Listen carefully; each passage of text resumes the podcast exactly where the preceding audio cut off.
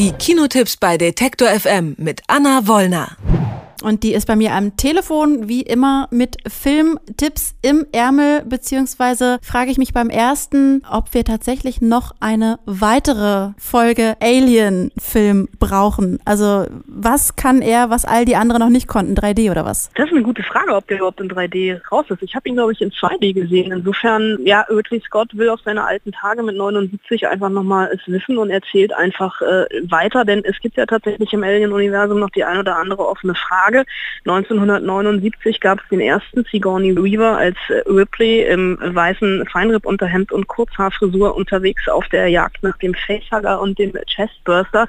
Jetzt ist es Catherine Waterston, die mehr oder weniger die Lücke schließt zwischen Prometheus, das war der letzte Alien-Film 2012 mit Michael Fassbender und Mini Rapaz und eben eventuell dann dem ersten Alien. Es ist quasi die Fortsetzung der Fortgeschichte, was das Ganze jetzt nicht unbedingt einfacher macht, wenn man sich im Alien-Universum nicht auskennt wenn man natürlich alle Alien-Filme gesehen hat oder zumindest die ersten, dann sieht man doch relativ viel altbekanntes, weil auch die Story eigentlich irgendwie schon mal da war eine äh, Besiedlungsmission, ein Raumfrachter mit 2000 schlafenden Menschen an Bord und eingefrorene Embryonen, die eben auf der Suche sind nach einem bewohnbaren, erdähnlichen Planeten. Es kommt zu Turbulenzen, man hört einen mysteriösen Notruf, die Crew wacht auf und auf Rat vom Androiden David, der von Michael Fassbender in einer Doppelrolle gespielt wird, weil es noch einen anderen Androiden gibt, Walter, der mehr oder weniger das Update des ersten ist, gibt es eben diese Versuche, einen Planeten äh, außerplanmäßig anzusteuern und dort werden Teile der Crew von diesem Alien-Virus infiziert. Es ist jetzt aber tatsächlich gar nicht so, dass das so ein richtiger Gruselschocker, Horror, Science-Fiction-Film ist, wie man das vielleicht äh, vom ersten her kennt, sondern eher ein Film, der auf der metaphilosophischen Ebene um Glaubensfrage und die Schöpfungsgeschichte relativ viele leere Phrasen von sich gibt, eben wenn Michael Fassbender in dieser Doppelrolle mit sich selbst redet über den Sinn und Unsinn des Universums und des Lebens. Es ist ähm, solide gemacht und tatsächlich, wenn man Prometheus mochte, wird man diesen hier nicht mögen und andersrum.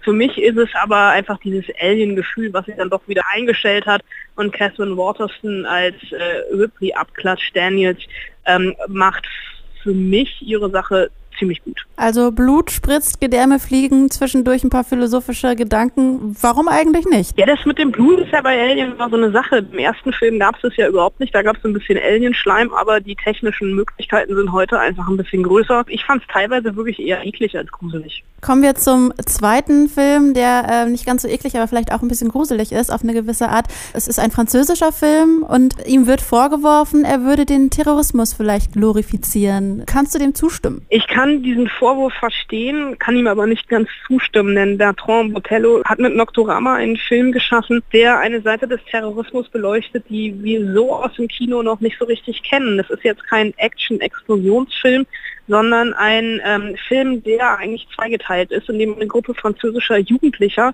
also wirklich eine sehr, sehr heterogene Gruppe, die sich aus ganz vielen verschiedenen Gesellschafts- und sozialen Schichten zusammensetzt, einen Terroranschlag auf Paris plant und den in der ersten Dreiviertelstunde des Films auch ausführt und sich eigentlich wie in einem riesengroßen choreografierten Tanz durch die Stadt bewegt und dort eben Sprengkörper versteckt und sich kurz vor der Detonation in ein Luxuskaufhaus zurückzieht und dann kommt der große Knall, Häuser stürzen ein und brennen, es gibt Opfer, man erfährt aber nie so richtig wie viele. Und im zweiten Teil des Films sieht man dann eben diese unaushaltbare Stille, wie sich die Jugendlichen in dieses oder junge Leute, das sind glaube ich Studenten zurückgezogen haben in dieses Luxuskaufhaus und einfach warten. Und der Film ist schon aus der Täterperspektive erzählt, aber er stigmatisiert nicht. Also es ist keine Gruppe oder Religion, die hier irgendwie den Vorwurf des Terrorismus abbekommt, sondern es sind wirklich ganz normale Franzosen, die hier für diesen Terror verantwortlich sind und die Motive, die bleiben auch so ein bisschen im Unklaren. Und ähm, das macht den Film aber gerade gut, weil er eben keine Deutungshoheit hat, sondern relativ viel Interpretationsspielraum lässt. Er ist auch, das ist auch ganz wichtig bei diesem Film noch zu erwähnen, vor den Anschlägen aufs Bataclan, also vor dem Terroranschlag vom 13. November 2015 geschrieben und inszeniert worden mit Schauspielern und mit Laiendarstellern. Das ist ein Film, bei dem man vielleicht ein bisschen verstört aus dem Kino kommen könnte, was aber nicht an der Qualität, sondern einfach eher am Film an sich liegt. Spannend auch? Auf jeden Fall. Also man ist selber einfach mit dabei und der Film, der entwickelt so einen ganz merkwürdigen Sog, weil man einfach nicht weggucken kann. Und diese Spannung, die ist so ein bisschen diffus, weil man, also ich habe mich zwischendurch auch erwischt, mit diesen Leuten mitgefiebert zu haben, obwohl ich natürlich eigentlich weiß, was sie da eigentlich gerade gemacht haben.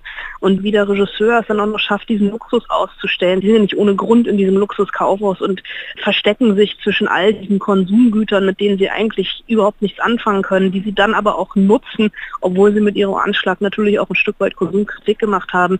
Es ist ähm, schon ein, ein ganz kleines bisschen pervers, aber sehr, sehr sehenswert. Vom Terrorismus zum Feminismus. Wenn es denn ein äh, feministischer Film ist, Jahrhundertfrauen mit äh, Elle Fanning unter anderem in den Hauptrollen. Es spielen viele Frauen eine äh, Rolle und ein Teenager, ein männlicher Teenager. Worum geht's? wenn du die Feminismusfrage stellst, ist tatsächlich Alien in dieser Woche der feministischste Film. Jahrhundertfrauen ah. hat es natürlich so ein bisschen im Titel, aber man kann Alien ja durchaus auch feministisch lesen. Aber äh, bleiben wir einfach kurz bei Jahrhundertfrauen. Das ist so ein kleiner, aber feiner Independent-Film, der sogar für den Oscar nominiert war, nämlich für das beste Drehbuch. Der Regisseur ist Mike Mills und der hat vor ein paar Jahren den Film Beginners gemacht mit Christopher Plummer.